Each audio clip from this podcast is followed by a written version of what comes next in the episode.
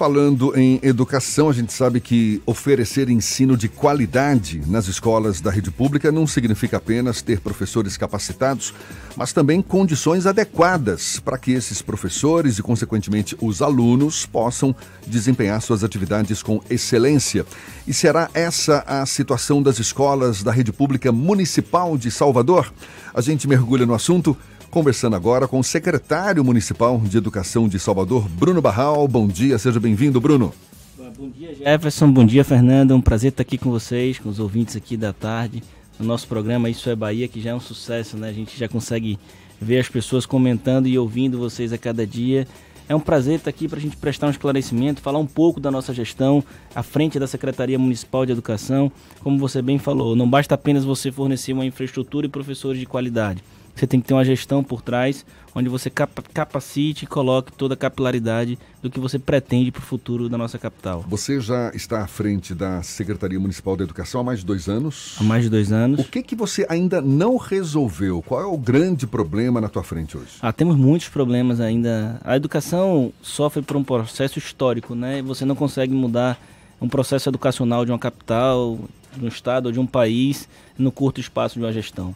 E eu acho que a consciência disso foi o que fez o prefeito ACM Neto investir é, no que interessa desde o começo. Se você for dividir os pilares da educação básicos, o primeiro pilar é o acesso, e a gente fez muito em Salvador desde 2013. Para vocês terem uma ideia, a capital de Salvador, a capital da Bahia, ofertava 17 mil vagas de educação infantil em 2013 e hoje já oferta 45 mil vagas. Não teve uma capital no país que avançou tanto, nem percentualmente, nem quantitativamente, no número de vagas, ou seja, universalizamos a pré-escola para crianças de 4 e 5 anos. A permanência, a permanência é um pilar onde você fortalece através de medidas de infraestrutura, de medidas onde você reforma, reconstrói e possibilita escolas com qualidade que não devam nada a nenhuma escola particular da nossa cidade. Foram investidos mais de 300 milhões de reais ao longo dos quase sete anos do governo é, do prefeito Assemi Neto. Temos aí 19 obras em andamento, captamos mais de 100 milhões de reais com o Fundo Nacional de Desenvolvimento de Educação. Fomos a capital que mais captou no ano de 2018 e as obras estão em andamento. Entregaremos no início de 2020. E por final, a aprendizagem, ou seja, que é a qualidade. Não adianta você ofertar quantidade de vagas se você não tiver na ponta a qualidade. E Salvador foi a capital que mais avança no Brasil no índice de desenvolvimento de educação básica, mas vinha muito atrás. Né? Então é um problema histórico que vem sendo corrigido. O prefeito, inclusive, ontem ao telefone conversando comigo, é, já discutimos um plano para Salvador 2030, ou seja, ele quer que comecemos a trabalhar nesse último ano de gestão para deixar um legado, um, uma história e deixar ali, vamos dizer assim, o que a gente pretende, o que a gente deseja, para que a gente tenha de 10 em 10 anos melhorias significativas e que fique como políticas públicas de educação para a nossa cidade. Certamente conquistas a serem comemoradas, mas como você mesmo comentou no início desse papo, tem desafios ainda pela frente. Eu me lembro do seu antecessor, Guilherme Belintani, quando estava à frente da Secretaria Municipal da Educação, que ele, ele enumerou uma série de problemas nas é escolas, no contexto da educação, como, por exemplo, infiltração nas escolas, falta de segurança, falta de ar-condicionado na maioria das salas de aula, mobiliários inadequados, falta de acessibilidade. Tínhamos muito isso. Não é verdade? É, equipamentos inadequados, material escolar, material pedagógico inadequado. É uma realidade que ainda persiste? Bruno? Muito disso já foi resolvido. Para você ter ideia, nós já reformamos ou reconstruímos mais de 65% das unidades de Salvador. São 434. Hoje nós temos aproximadamente 30% das nossas salas de aula já com ar-condicionado e fizemos um novo investimento agora em equipamentos, porque o grande problema não é só você comprar o ar-condicionado em si, é você fornecer condições de instalação elétrica para a unidade suportar aquela carga do ar-condicionado. Por vezes são unidades antigas. Investimos em imobiliário já no ano passado também mais de 8 milhões de reais, ou seja, durante os sete anos de gestão nós trocamos praticamente todas as carteiras dos meninos. Dificilmente você vai na escola e encontra um menino estudando numa carteira ruim, às vezes existe a quebra, existe a necessidade da manutenção. É claro que a gente gostaria de não ter tantas escolas verticalizadas, que tivesse escolas com mais área de lazer, mas nesse quesito infraestrutura, eu posso lhe dizer que temos problemas pontuais, temos uma manutenção hoje muito organizada, Né? Um, é, é, o processo de resposta nosso no município é muito rápido. Se tiver um problema de uma infiltração na escola, um telhado que tem, é, a gente tem tudo isso muito organizado. Conseguimos hoje criar um método há dois anos já de planejamento para as chuvas, ou seja, a gente sofre, a gente sabe que é histórico em Salvador, em fevereiro, ali a partir de março e abril, a gente ter é, muitas chuvas e a gente consegue trabalhar nos meses de dezembro e janeiro, que logicamente temos ali as escolas mais vazias, né, sem alunos, para que a gente prepare para um, um, período de chuva. Você citaria alguma escola ou algumas escolas em especial que ainda carecem dessa infraestrutura mais adequada? As, as escolas de modelos de pré-moldado, que são escolas, e aqui eu não critico o modelo de pré-moldado, o modelo de pré-moldado no passado foi muito útil, porque era uma construção rápida, onde você conseguiria colocar os alunos dentro da unidade, mas ela não, é, ao, durante o tempo, ela precisa de uma certa manutenção. Então nós tínhamos aí um mapeamento de nove unidades que eram de pré-moldados. São quantas unidades hoje em Salvador? São os 434. Apenas nove pré-moldadas? Nove pré-moldadas. E essas são as mais... Essas nove são as que são mais complicadas e nós já demolimos essas escolas no ano passado. Dentre as 17 que fizemos reconstrução, as nove estão lá dentro. Então, assim, o que eu vejo às vezes são escolas em locais adaptados, prédios que a gente aluga para que você coloque. Eu tenho uma escola, por exemplo, a Amélia Rodrigues, que eu tive lá ontem, que ela fica ali é, no Tororó. É uma escola bacana, você tem uma boa infraestrutura, são quatro ou cinco andares, é, mas é uma escola que, por exemplo, na minha opinião, deveria ter uma área de lazer maior. Então, eu tento, com criatividade, por exemplo, vamos utilizar a quadra do Apache, fazer uma, uma um acordo com a comunidade para que a gente reforme a quadra do Apache os meninos comecem a utilizar. Aliás, todo esse contexto de utilização de escola, comunidade, família, é muito importante para que o aluno se sinta pertencente.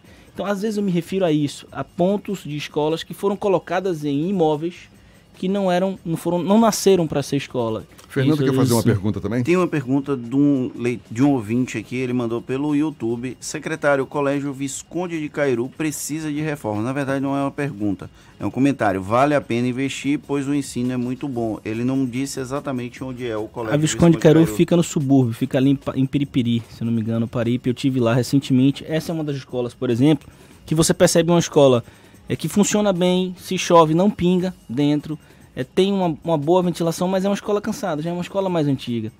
E quando você passa por uma escola que é a Municipal de Paripe, onde a gente totalmente reformou e reconstruiu, é uma grande escola, é, que tem quadra, que tem área de lazer, o menino, poxa, eu estudo numa escola desse jeito e o meu vizinho estuda numa outra escola. Então, muito do que acontece na rede hoje é o objeto comparativo claro. Eu vejo que pessoas da minha comunidade estudam em escolas que foram reformadas ou que passaram por um processo de modernização e a minha ainda não. Então, essa é uma dificuldade, mas é um trabalho contínuo. A gente, inclusive, está com licitações agora em andamento para reformar ainda mais oito unidades, ainda na gestão do prefeito ACM Neto. Mas a gente não consegue fazer tudo da noite para o dia. As né? escolas, São... por exemplo, elas estão equipadas, equipadas que eu falo, equipamentos de, de apoio, de tecnologia aos professores. Há computadores, por exemplo, Pronto. disponíveis para os alunos? Essa é uma pergunta, Jefferson, excelente, porque a gente costuma dizer assim, ah, vamos, vamos colocar tecnologia na escola, é, vamos... Primeiro a resposta é sim, na medida do que a gente tem e do que a gente pode em termos orçamentários, a gente tem um esforço muito grande. Mas existe uma responsabilidade por parte do gestor público de não investir em tecnologia sem investir em formação e sem trazer o professor para a tecnologia junto com ele. Nós temos um, um grupo pedagógico, um, um, grupo de docentes hoje na rede, são em torno de 6 mil professores, que se você não fizer e não implementar a tecnologia atrelado a uma formação continuada e atrelado à adesão do plano de aula do professor para a utilização da tecnologia, você vai acabar tendo equipamentos jogados em escolas sem utilização. E isso é muito importante que não se faça. Então, tudo que a gente pretende colocar, como por exemplo, temos os cubos, que são os tablets. Nós temos aí em 50 escolas de Fundamental 2, que são os meninos mais velhos, o antigo ginásio, para deixar claro aqui para o ouvinte, nós temos os cubos. Do sexto ao nono ano, é isso? Perfeito. Do sexto ao nono ano, que a gente chamava antigamente de ginásio, né? Antes do menino entrar no ensino médio. Em todas essas escolas, a gente tem um cubo, onde esse cubo a gente tem ali 40 tablets, que são. E aquele cubo ele é um hotspot, enfim, você gera ali um Wi-Fi para os meninos para gerar uma interação. Se a gente não tiver um conteúdo, uma padronização e um conceito de sala de aula muito bem organizado para a utilização desse material, passa a ser apenas um tablet para consulta à internet. Que não é isso que a gente busca no processo educacional e formação do indivíduo. Então, assim, tem coisas que a gente precisa tratar dentro da, do contexto da educação municipal. Acho que os focos, como você me perguntou, dos problemas principais hoje, é que os meninos não aprendem. Se você for olhar historicamente, é, esse, isso é um problema do Brasil. Nós tivemos em 1930, o Brasil tinha 20% das pessoas dentro da escola. A Coreia tinha 22%, não tem problema nenhum. A diferença é que dentro do processo educacional brasileiro, a Coreia investiu de uma forma e o Brasil não. O Brasil deu escola pública para filho de letrado.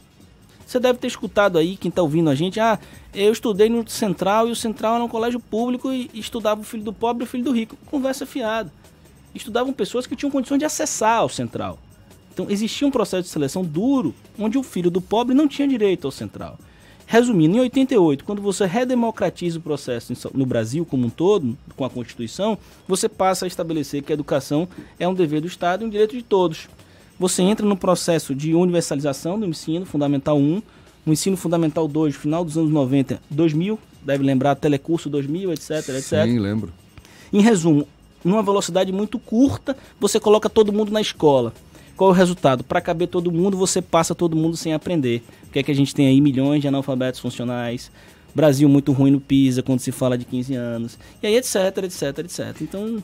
Existe algum tipo de demanda reprimida que o município ainda não consegue abarcar? A gente tem uma questão do, da educação infantil, o projeto Pé na Escola, de alguma forma, ajuda nesse sentido, mas existe muito mais gente do que tem vagas disponíveis ou existem vagas ociosas na rede municipal de ensino?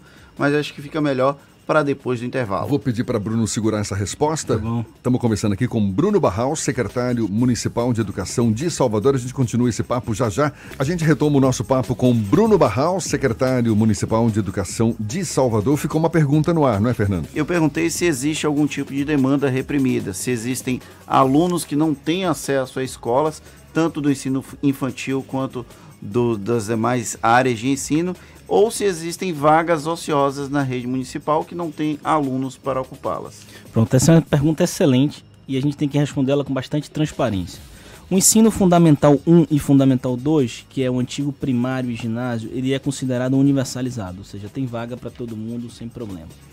Na pré-escola, que é grupos 4 e 5, crianças de 4 e 5 anos, a gente tem uma cobertura de 98,4%. Dado do IBGE, alcançamos agora isso, recentemente, informação da PENAD. Ou seja, é praticamente uma universalização. Temos uma fila pequenininha de 100, cento e poucas crianças que por vezes não querem estudar naquela escola e, enfim, acabam estudando em outras. Né? Existe muito isso. Para 2 e 3 anos, que é creche, Salvador tem uma cobertura de 45% das crianças, ou seja, metade da, da, cidade de Salvador de crianças de 2 e 3 anos que procuram a creche tem. Creche eu considero que é o grande desafio da nossa capital. É, o objetivo pelo Plano Nacional de Educação é que em 2024 a gente tenha uma cobertura de 50%, mas nós estamos nos esforçando já agora para que no ano que vem a gente atinja esses 50%. O, o que não é nada satisfatório isso, né? Na verdade, a creche, Jefferson, seria o ideal que tivéssemos 100% dos meninos em creche, mas a cultura do Brasil antigamente é que a creche era um benefício social e não uma cultura de inclusão escolar. É, e no Brasil todo, é assim, você vê, Salvador é a terceira capital em termos de é, oferta, de cobertura de vagas. Não é, nós não estamos ruins em relação ao Brasil, mas o ideal é que tivesse 100%. Então a pergunta é, o ideal é que fosse para todo mundo, existem vagas ociosas em alguns locais dentro da cidade, mas o difícil é você encaixar a vaga no, onde tem um morador. Né? Porque uma criança de 2 e 3 anos ou de 4 e 5 anos, ela não vai para a escola sozinha. Inclusive, nesse contexto de creche, a falta de professores, a gente recebeu agora há pouco uh, uma mensagem de uma ouvinte, ela não precisou qual foi a escola e tal, mas dizendo que a falta de professores para crianças de 1, um, 2 anos de idade, enfim. É uma realidade isso? Ô oh, Jefferson, a gente tem mais uma coisa que a gente tem que ser bastante sincero. Nós temos aí quase 6 mil docentes na rede. Existe um absenteísmo aí, um giro de em torno de 12%, ou seja, nós temos professores que por vezes entram de licença, licença médica, que não é licença aprimoramento, e essa substituição às vezes provoca vacâncias. É diferente de uma escola particular, onde o professor ele sai 30 dias de licença, você contrata outro, quando ele retorna você demite. No poder público não pode ser feito assim. Então a gente faz um contrato através de um regime especial de direito administrativo, que é o REDA, e faz as substituições.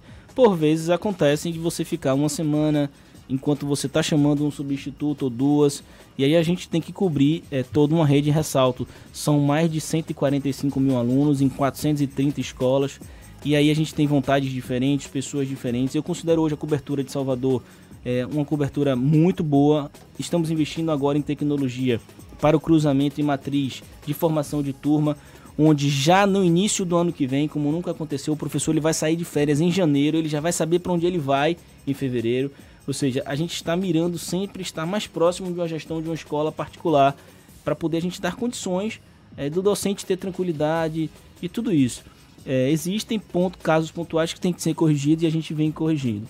Existe algum tipo de demanda por novos concursos na área de educação de professores, por exemplo? Foi feito concurso agora, recentemente, pela Prefeitura de forma geral, onde a categoria dos professores foi contemplada, onde a gente deve estar finalizando o processo até fevereiro do ano que vem. Mas existem demandas por mais vagas que não podem ser ocupadas por conta de uh, burocracias do Estado, por exemplo, lei de responsabilidade fiscal, algo nesse não, sentido? Não, hoje a gente não tem. Hoje o que a gente tem é de um regime de 6 mil professores, nós devemos ter em torno de 1.500, 1.600 no regime especial de direito administrativo, que é o REDA. E aí muito do que a gente conversa é, é muito melhor para a gente, o prefeito pensa assim e tudo mais, que a gente tenha o professor como servidor, até para que você invista de caráter continuado em cima da carreira do mesmo e não tenha um regime de dois anos ou de quatro anos como a gente tem. Então, cabe a gente fazer uma mudança, né, substituir alguns alguns professores que estão em reda por professores concursados, com o intuito de você melhorar a rede no longo prazo. Então essa é uma estratégia de substituição, mas o que a gente se refere às vezes por faltas pontuais são por situações de saúde do dia a dia. Por exemplo, um servidor a cada cinco anos ele tem direito a três meses de licença. Então, se você faz uma conta, a cada quatro servidores que você tem, um ano você vai ter os quatro ao mesmo tempo de férias. Então, você tem que ter o quinto, concorda?